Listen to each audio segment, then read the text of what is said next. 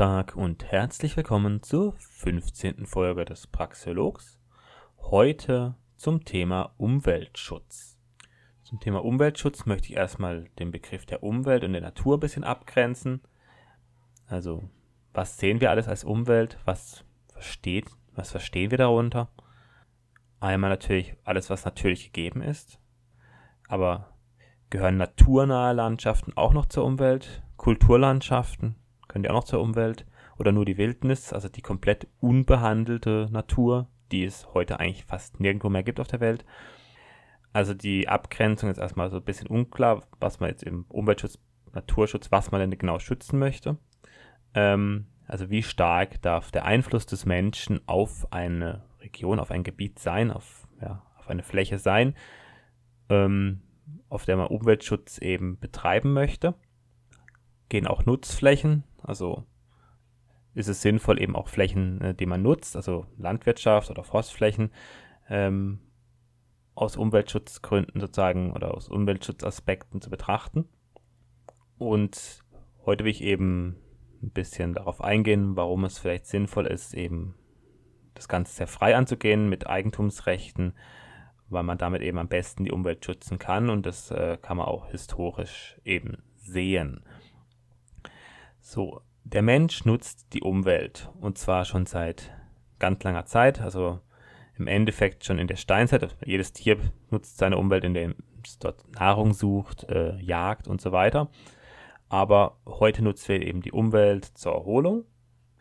Ähm, es gibt Rohstoffe, die wir brauchen, die wir aus der Umwelt oder aus einer sauberen Umwelt holen, wie zum Beispiel Holz, ähm, Wasser und Luft, also Wälder ähm, filtern Wasser oder überhaupt Pflanzen filtern Wasserböden, ähm, dass es eben sauber wird. Irgendwie Schadstoffe, die in der Luft rausgewaschen werden beim Regen, werden eben bleiben im Boden zurück und wir haben eben sauberes Grundwasser, das dann auch natürlich wieder aufgereinigt wird, je nachdem.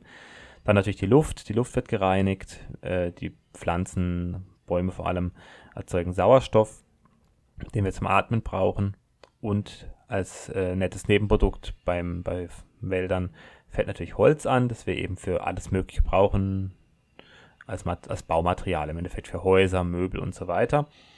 Also ist recht wichtig, aber natürlich nutzen wir die Umwelt auch, äh, um Ressourcen abzubauen, wie im Bergbau oder im äh, Übertage oder Untertage, ist egal. Dann ähm, ist die Umwelt sinnvoll, äh, hat eine Schutzfunktion die Böden, wenn sie intakt sind und wenn sie durch Pflanzen zusammengehalten werden, ähm, bieten zum Beispiel Schutz vor Hochwasser und Erdrutschen. Also gute Böden ähm, sind in der Lage, besser Wasser aufzunehmen. Also wenn es jetzt stark regnet, kann ein guter, äh, durchwühlter Boden, also wo Leben drin ist, eben das Wasser schneller aufnehmen. Das heißt, das Wasser versickert schneller und damit kommt es weniger wahrscheinlich zu Hochwasser. Dann ähm, Bäume äh, an können Erdrutschen und Lawinen äh, vorbeugen. Das heißt, die äh, würden dann eine Lawine, wenn die den Berg runtergeht, aufhalten oder auch Erdrutsche, Muren aufhalten. Und ist auch so, ähm, Wälder an, entlang von Flüssen, wenn die überflutet werden können, also Auwälder, sind ein natürlicher Hochwasserschutz, weil sie dann das Wasser eben sozusagen das über die Ufer tritt, abbremsen in dem Wald und sozusagen länger zurückhalten und das hat einen Vorteil für den unteren Flusslauf. Also deswegen wird das auch aktuell gemacht. Am Oberrhein, da wohne ich ja, also ich wohne im Schwarzwald, aber das ist nicht weit weg von mir. Da werden äh, sehr viele Hochwasserrückhalteräume aktuell gebaut, die sehr natürlich sind, wo es eben darum geht, ähm, Wälder an Stellen zu bauen, also an, Wälder wieder neu entstehen zu lassen oder auch Wälder, äh, die existieren, überfluten zu lassen, also sozusagen, wenn der Rhein eine gewisse, einen gewissen Pegel überschreitet, das Wasser sozusagen in so Nebenräume, wo es sozusagen normales kein Wasser ist.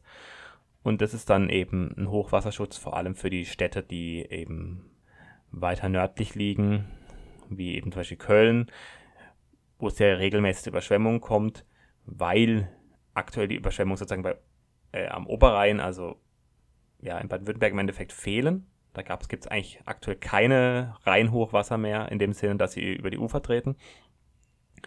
Und weil es es hier nicht mehr gibt, ist, wenn es hier mal wirklich viel Wasser äh, durchfließt, dann äh, haben sozusagen die äh, im Mittelrheintal und vor allem am Niederrhein haben ein Problem. Und das äh, möchte man sozusagen ein bisschen äh, ja, abfedern. So, natürlich ist Umwelt auch Lebensraum für Tiere und Pflanzen, hat eben viele natürliche Funktionen, wie, wie der schon gesagte Wasserfilter. Und man kann natürlich auch jagen in Wäldern oder äh, in intakter Umwelt. Und der Umweltschutz hat eben zum Ziel, die äh, eine möglichst unveränderte Natur zu erhalten. Jetzt haben wir natürlich den, das Problem, dass es eigentlich auf der Welt fast keine unveränderte Natur mehr gibt. Also irgendwo in Sibirien, in irgendwelchen Wäldern oder in der Tundra, da gibt es noch recht unveränderte Natur, wo eigentlich gar niemand sozusagen lebt und vielleicht noch im, in manchen Flecken des Regenwalds, aber selbst da wenig und vielleicht auch in Gebirgen, in sehr abgelegenen Orten. Da gibt es vielleicht unveränderte Natur, aber ähm, das ist vielleicht 5% der Landfläche.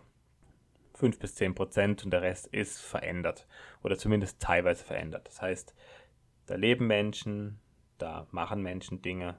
Ja, es, da ist es halt, ähm, haben wir die Veränderung schon. Jetzt die Frage, was wollen wir erhalten? Wie weit äh, natürlich muss es eben sein? Das ist sozusagen eine subjektive Frage, wo jeder für sich selber entscheiden muss. Natur ist ein Gut oder kann als Gut betrachtet werden. Der Wert dieses Guts ist subjektiv und die Natur hat große externe Effekte, das heißt, sie hat Effekte auf das Rumliegende und auf die Menschen, die man nicht unbedingt jetzt äh, einpreisen kann, ähm, die man auch nicht so gut messen kann, weil sie eben subjektiv sind. Aber es nutzt eben viele Menschen. Also zum Beispiel die Sauerstoffproduktion von Wäldern. Die nutzt den Menschen, weil wir eben Sauerstoff zum Atmen brauchen, aber es ist schlecht einpreisbar. Deswegen ist es die Frage, wenn man jetzt ein Stück Natur hat, eine Fläche, die man besitzt, ist es dann ein Verlustgeschäft. Und also wäre es eben nicht sinnvoll, das für irgendwas benutzt, zu benutzen. Zum Beispiel eben eine Fläche, wenn man die hat, warum setzt man da nicht Häuser drauf und vermietet die, kann man viel mehr Geld damit verdienen. Das ist natürlich alles eh immer eine Frage. Jeder muss es selber für sich betrachten, wegen eben subjektiven, weil der Wert eben subjektiv ist. Aber ähm, man kann die Natur eben auch sinnvoll nutzen, ohne dass es zwingend ein Verlust für jemanden ist. Auch wenn man die eine Fläche hat, die man eben sozusagen sehr stark schont, wenn man es so bezeichnet. Also, wir haben einmal natürlich das Problem der Umweltverschmutzung und der Übernutzung, die eben beide die Natur schäd äh, schädigen. Und da haben wir natürlich den Vergleich, wenn man sich das mal anschaut, zwischen Privatbesitz oder Gemeineigentum. Ein Privatbesitzer wird schauen, also möchte nicht, dass sein äh, Gelände an Wert verliert oder zumindest nicht wesentlich. Das heißt, wenn es zu einer Verschmutzung kommt, ähm, möchte diese Person diese Verschmutzung minimieren und möchte vor allem den Verursacher der Verschmutzung, wenn er es nicht selber ist, äh, zur Rechenschaft ziehen. Deswegen in der Privatrechtsgesellschaft, wo alles in Privatbesitz ist, könnte man eben dann den Verschmutzer ausfindig machen, zum Beispiel eine Fabrik, wo dann mit dem Wind irgendwie ja, Ruß zum Beispiel äh, hertransportiert wird oder eine Fabrik, die irgendwas in äh, irgendwelche Schadstoffe in den Fluss kippt, äh, leitet und das dann irgendwie ankommt bei einem anderen Grundstück. Und dann kann man eben natürlich klar sagen vor einem Gericht, hey, der hat das verschmutzt, der hat sozusagen mein Eigentum beschädigt und dann kann man das eben auch vertraglich beziehungsweise kann das eben gerichtlich dann gelöst werden, das Problem. In Einzelfällen, und da wird es wahrscheinlich auch sozusagen allgemeine Handhabungen geben, wenn das eben häufiger vorkommt. Dann haben wir natürlich ähm, die Übernutzung. Und die Übernutzung, die liegt normalerweise eben am Besitzer selber, also wenn es im Privatbesitz ist. Wenn aber jemand seine, sein eigenes Land zu stark beansprucht, zum Beispiel hat ein Stück Wald und man nimmt zu viel Holz raus, wie nachwachsen kann, dann hat man irgendwann eben keinen Wald mehr. Dann hat man irgendwann eine, eine Steppe oder irgendwie einen, so Felsenhaufen äh, sozusagen, der nichts mehr wert ist. Also das ist dann eben die Frage, macht man das überhaupt? Und wir haben eben diese, diesen, diesen äh, Vergleich zwischen Privatbesitz und Gemeineigentum, ihr könnt es auch heute schon sehen, wenn jemand ähm, ein eigenes Haus hat, einen eigenen Garten, dann ist, ist das meistens ordentlicher, nicht immer, aber meistens, als jetzt irgendwelche öffentlichen Flächen. Vor allem öffentliche Flächen, die nicht direkt noch irgendwie bezahlt werden. Es gibt natürlich auch öffentliche Parks, wo es dann darum geht, dass die besonders schön sein sollen. Aber äh, meistens ist es auch so, dass die, ähm, die richtig schönen Parks sind welche zum Bezahlen. Also zumindest in Deutschland. Ähm, das ist eben so ein Punkt. Das, das Gemeineigentum neigt eben dazu, übernutzt zu werden und verschmutzt zu werden, weil die Übernutzung kostet äh, den Nutzer nichts und die Verschmutzung kostet den Verschmutzer nichts, also hat keinen Nachteil und deswegen wird es gemacht. Und zum Beispiel gab es jetzt schon ein paar Mal Fälle, dass Waldwege für Wanderer gesperrt wurden von Besitzern, also es wurde dann auch meistens wieder aufgehoben, weil die Wanderer zu viel Müll dagelassen haben und eigentlich ist es ja das gute Recht der äh, Waldbesitzer, dann die äh, sozusagen die Wanderer auszusperren. Wurde dann irgendwie staatlich geregelt, dass es teilweise nicht dürfen, aber es ist halt trotzdem, also teilweise dürfen sie es, teilweise nicht, da gibt es irgendwie so Spezialregeln. Aber da sieht man eigentlich schon, dass eigentlich genau den Besitzern das eigentlich wichtig ist, dass da eben kein Scheiß gemacht wird mit dem Land. So, natürlich, diese Tragik der Allmende, die ergibt sich eben schnell bei einer Übernutzung oder bei einer Allgemeinnutzung von Flächen. Und gerade bei den Meeren sieht man das auch, weil die Meere werden äh, ja, überfischt. Also wir haben, es findet Überfischung statt, weil sie eben keinem direkt gehören.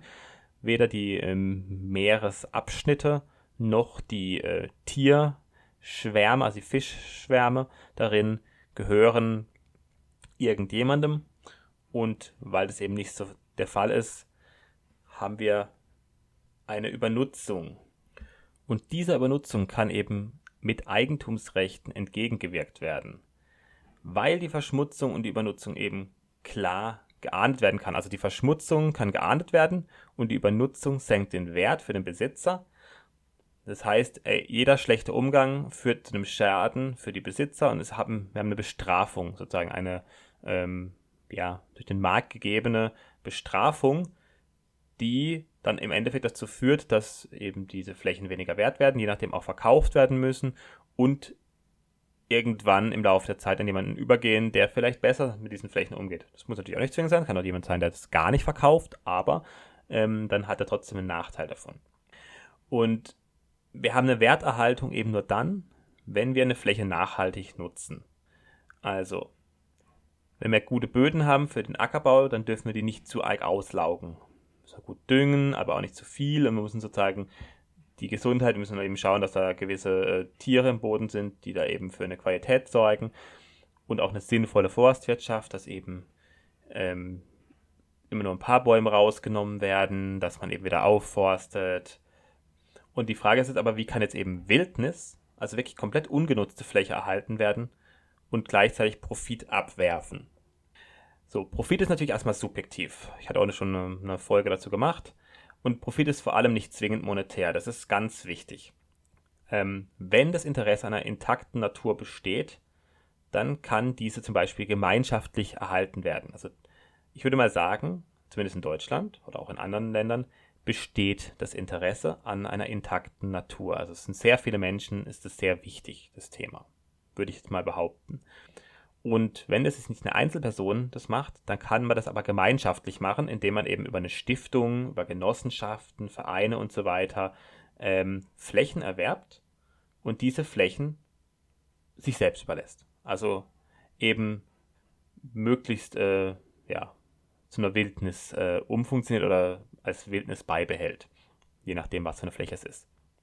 Also man erwirbt Wildnisflächen, zum Beispiel im Regenwald, und es gibt ja eben ganz viele Vereine weltweit, die das schon lange machen. Also äh, WWF ist da bekannt. Es gibt den National Trust äh, in, äh, Großbritannien, also im Vereinigten Königreich. Und äh, es gibt Nature Conservancy in den USA. Das sind alles so Vereine oder so, ähm, ja, so Stiftungen im Endeffekt, die das machen und die sich durch Spenden finanzieren, hauptsächlich. Dann kann man eben auch große Flächen mit einer partiellen Nutzung ähm, sozusagen machen, wie sozusagen Nationalparks. Dann gibt es große Flächen, das ist der gesamte Park.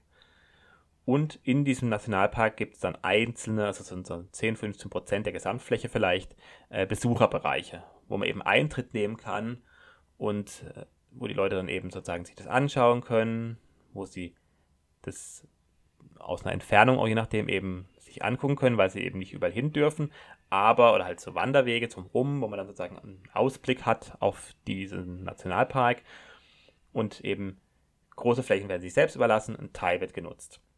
Und natürlich ist auch eine Rohstoffgewinnung am Rand denkbar, also vor allem Holz jetzt in dem Fall bei Wäldern.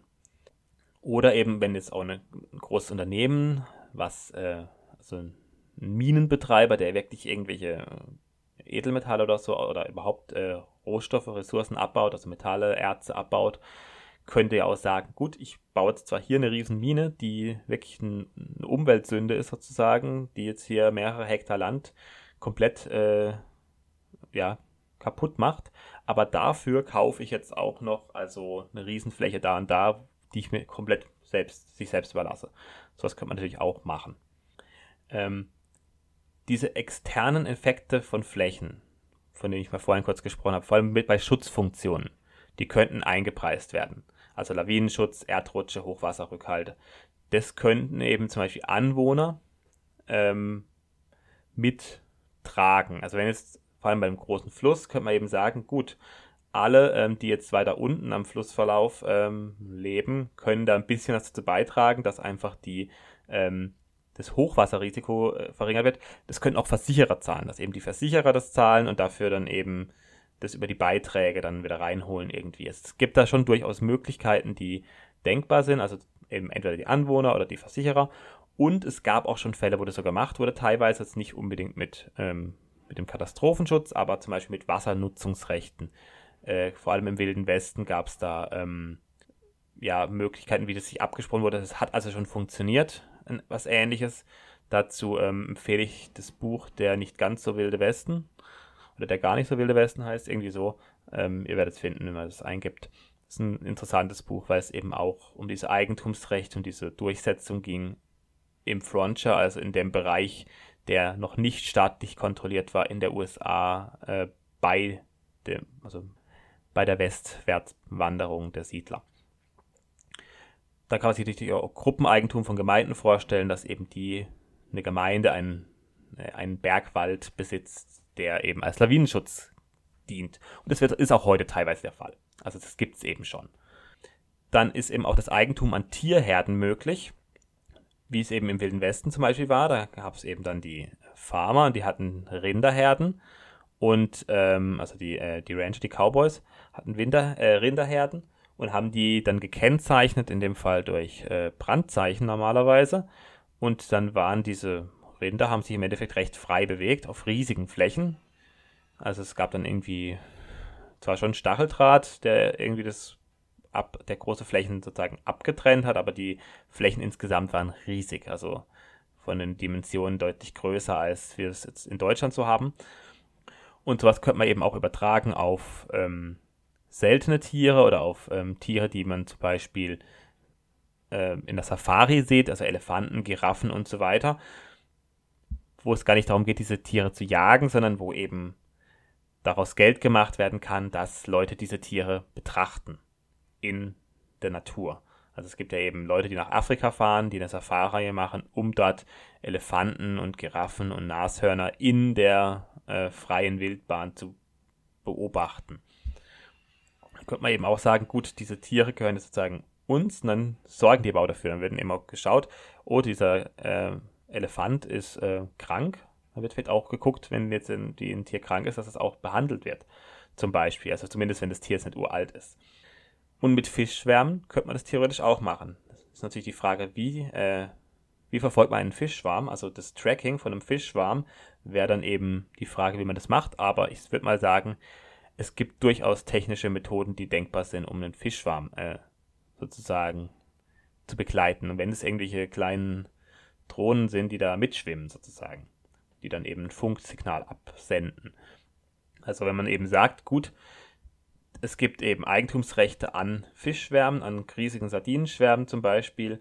Und dann würde jemand sagen, gut, jetzt habe ich diesen Sardinenschwarm, der gehört sozusagen äh, mir und ich will jetzt gucken, dass ähm, wenn ich so und so viel Prozent der Tiere rausnehme im Jahr, dann bleibt der Schwarm so groß wie er ist. Dann äh, also dann äh, vermehren die sich ausreichend genug und ich habe auch in 50 Jahren noch einen großen Fischschwarm. Und wenn ich jetzt halt den Fischschwarm auf einmal komplett fange, dann äh, habe ich halt keinen mehr später. Mit so Tracking-Methoden und sozusagen klaren Eigentumsrechten an bestimmten Tieren könnte man da eben schon ein paar Probleme, die es aktuell gibt, lösen.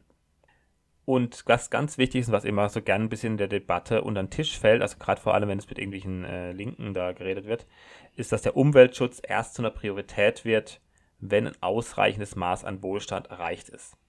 Also erst, wenn alle anderen wichtigen Bedürfnisse befriedigt sind, erst dann können sich Menschen um Umweltschutz kümmern.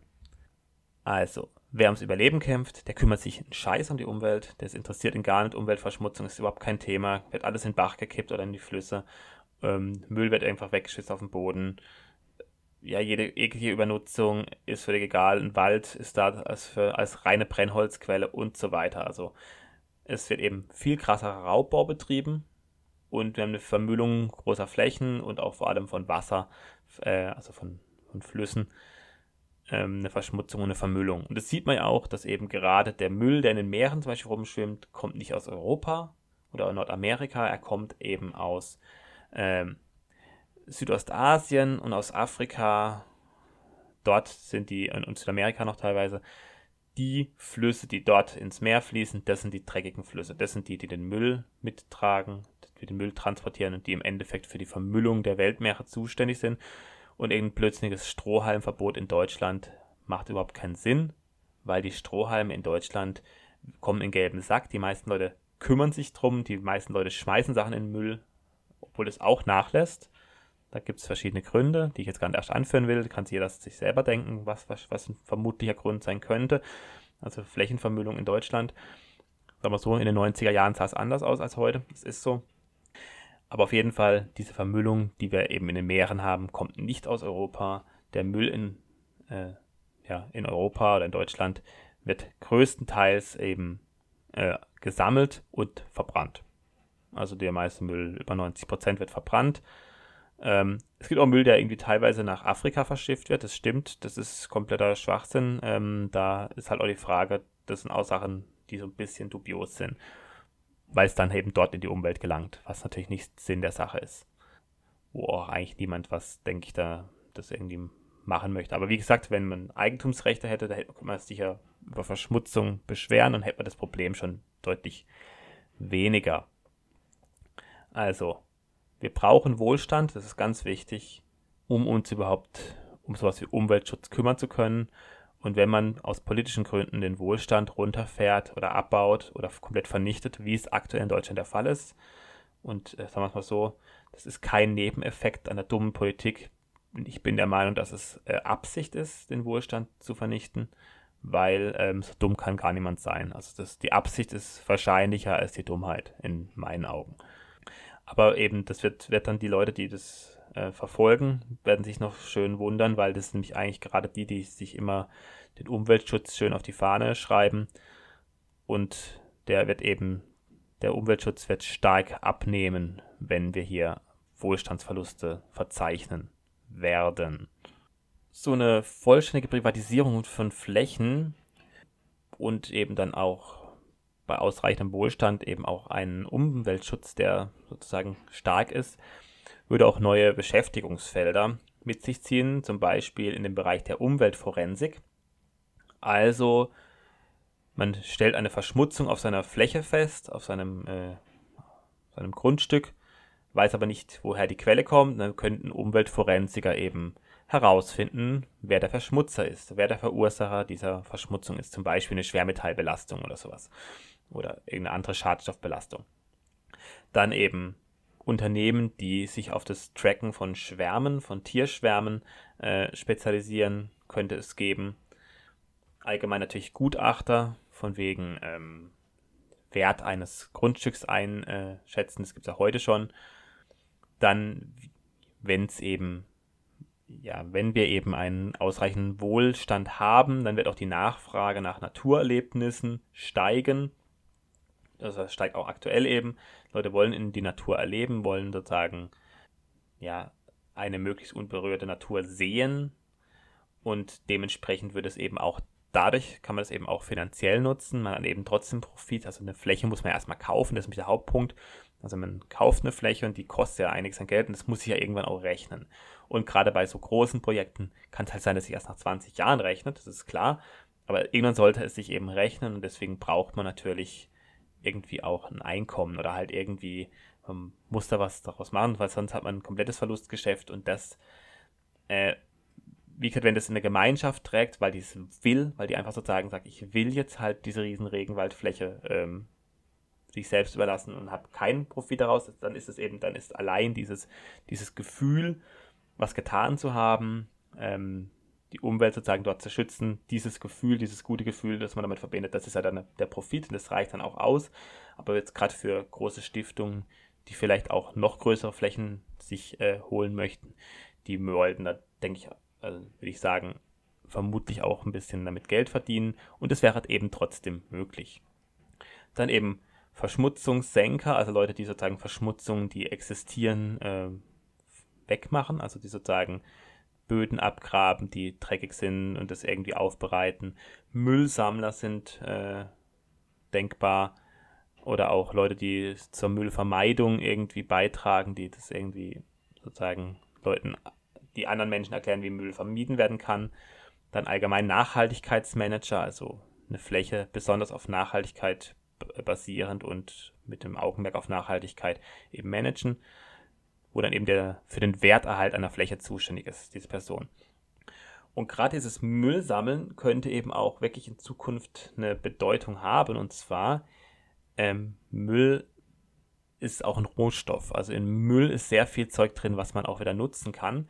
Und wenn die Recycling-Methoden besser wären und effizienter wären, und sagen wir so, da kann man dran forschen, das ist kein, das ist definitiv kein Gebiet, äh, das weiß ich, äh, ich bin ja Chemiker, wo jetzt extrem dran geforscht wird. Also es wird schon dran geforscht, aber ähm, es sind durchaus Dinge denkbar, dass man zum Beispiel, ähm, dass man äh, mit Biotechnologie den Müll aufbereitet, also irgendwelche Bakterien und Pilze züchtet, die sozusagen den Müll fressen und dann äh, kleine Moleküle, also Methan oder sowas abgeben, was dann eben wieder genutzt werden kann, eben zum Verbrennen. Methan ist eben Erdgas oder eben als Grundchemikalie zur Synthetisierung von neuen Dingen.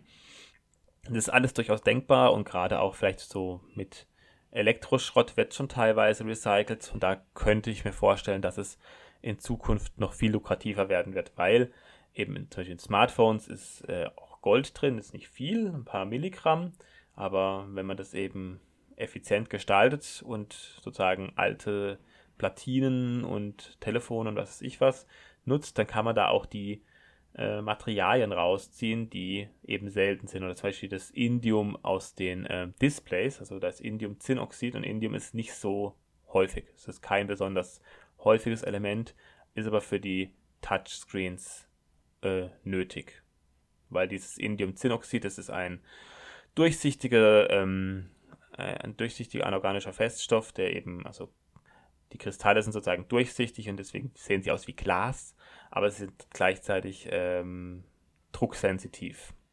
Also man kann eben durch Zusammendruck erinnert sich die Spannung im Endeffekt. Das Potenzial an bestimmten Stellen, es kann abgetastet werden, damit kann man schauen, wo die Hand oder wo der Finger gerade am Smartphone ist ja, bisschen das ganz grob das erklärt. Und dafür braucht man eben Indium, was nicht so häufig ist. Das kann man eben genauso rausziehen aus den alten Displays.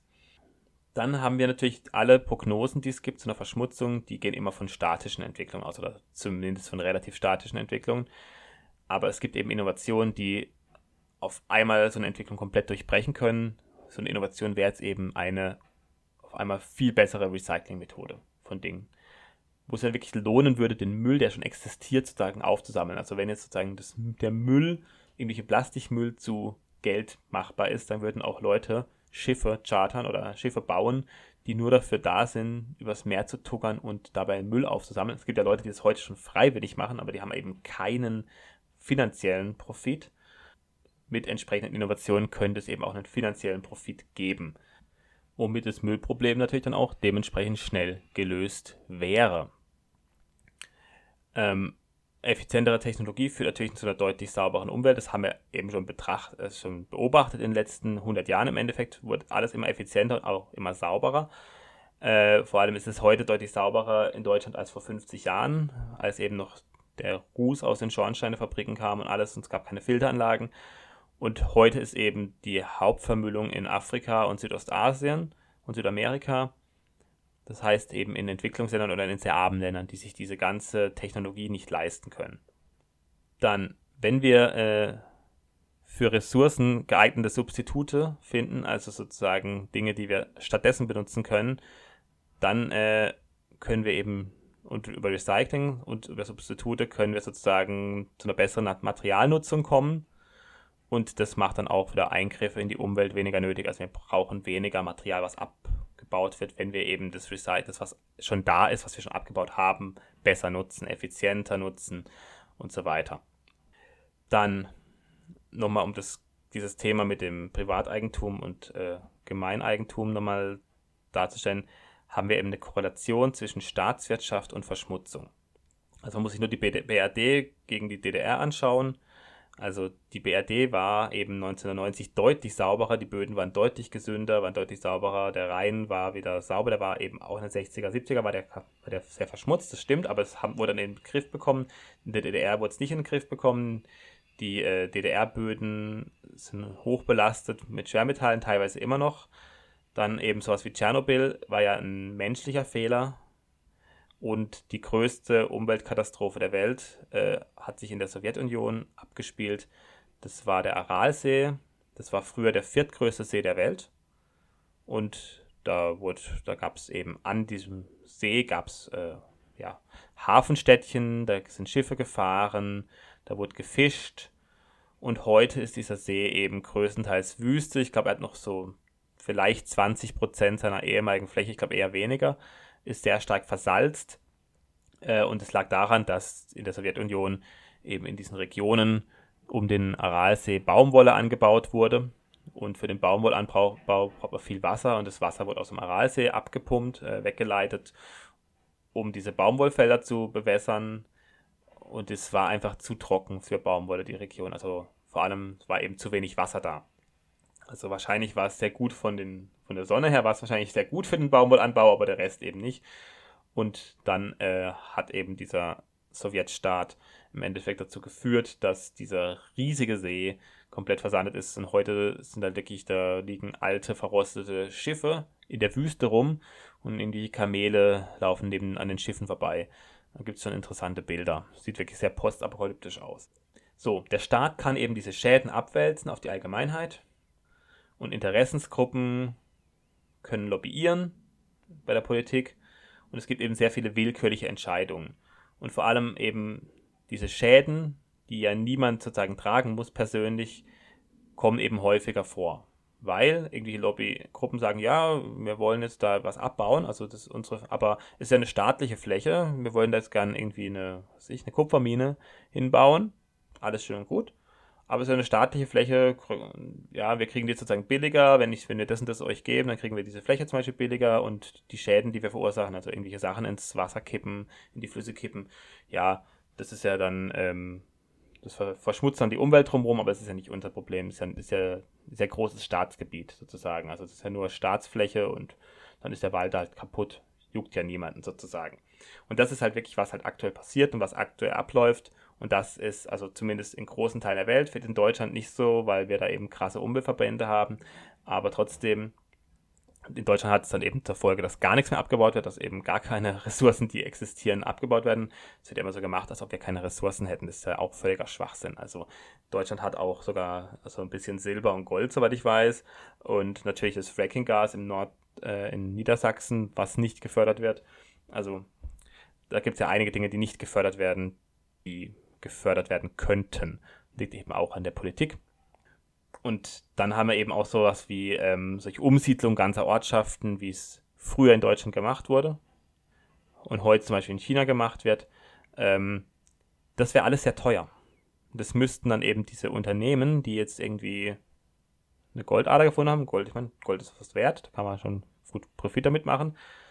Wenn die jetzt da äh, im Tagebau das abbauen wollten und eine Ortschaft umsiedeln müssten, dann müssten sie das ja komplett zahlen. Das heißt, sie müssten alles kompensieren und die Leute müssten noch dazu zustimmen, was sehr unwahrscheinlich ist. Also wenn man irgendwie, sagen wir mal, äh, 2.000, 3.000 Leute äh, umsiedelt als Beispiel und die Wahrscheinlichkeit, dass dann zumindest einige davon Nein sagen, ist sehr hoch.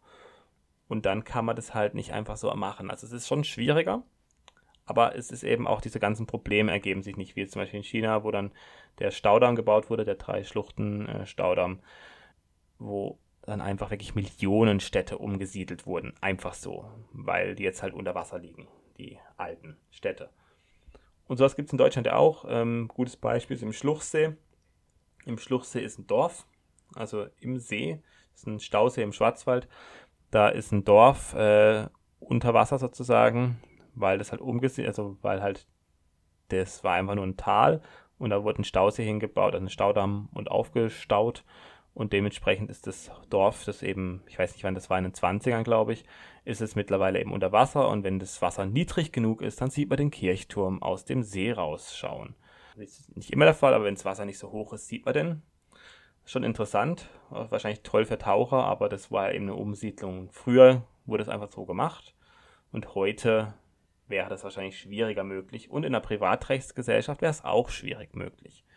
Da müsste man schon sehr gut zahlen, sagen wir es mal so. Wäre eben sehr teuer für denjenigen, der die Umsiedlung möchte. So. Wir haben aber eben aktuell genau dieses Problem, wir haben dieses alles oder nichts. Wir haben eben entweder, entweder sozusagen die Unternehmen, die was abbauen, kriegen Recht und es wird eben schön alles abgebaut, Leute werden umgesiedelt, äh, Fracking wird betrieben und so weiter oder nichts. In Deutschland ist eben eher das Nichts, also man darf gar nichts abbauen, es darf kein Fracking gemacht werden.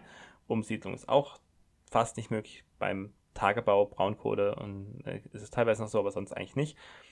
Also dieses, wir haben eben dieses Alles oder Nichts und das ist so krass und das wäre eben in einer freien Gesellschaft nicht der Fall. Also auf dem Markt kann man eben diese Entscheidung allein auf Kostenabwägungen, aufgrund von Kostenabwägungen getroffen werden und man hat eben dann diese zum Beispiel einen Erholungswert einer intakten Natur gegen die Rohstoffförderung. Dann ist natürlich die Frage der Erstaneignung, also wer hat diese Fläche zuerst besessen.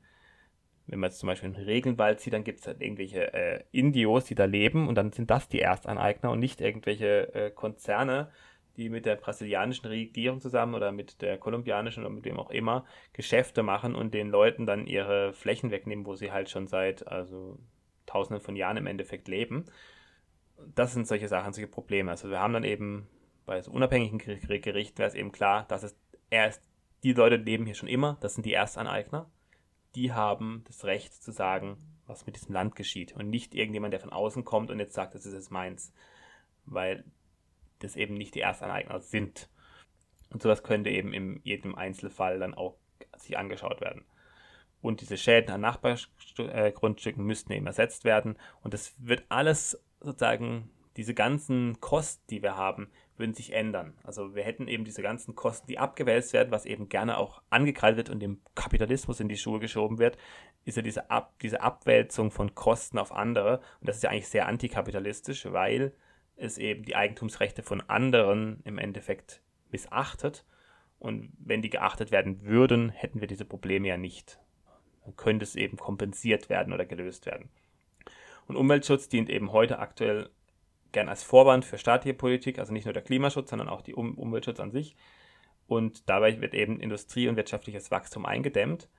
Und wir haben eben ganz viele Gesetze, Auflagen, Regulierungen, die am Ende eigentlich nur die Wirtschaft äh, meistens äh, bremsen oder schädigen, aber der Umwelt eigentlich gar nichts Gutes tun.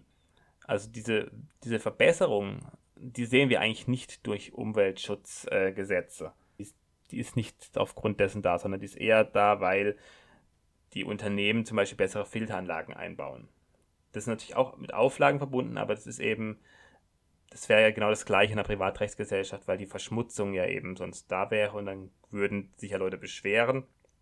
Das heißt, da hätten wir genauso diese Filteranlagen, aber aus anderen Gründen, weil sie sonst sozusagen, wenn sie die Schäden kompensieren müssen, müssen sie ja mehr kompensieren ohne Filteranlagen. Deswegen. Also aber eben heute ist es eben so, diese öffentlichen Flächen sind runtergekommen, übernutzt und vermüllt und die privaten Flächen sind tendenziell sauber und gepflegt, also zumindest im Vergleich. Und das ist eigentlich das beste Argument. Wichtig eben, auch wie eigentlich meistens die Konklusion von allen meinen Folgen wahrscheinlich, haben wir eben, wir brauchen individuelle Lösungen für jede Fläche an sich sozusagen betrachtet.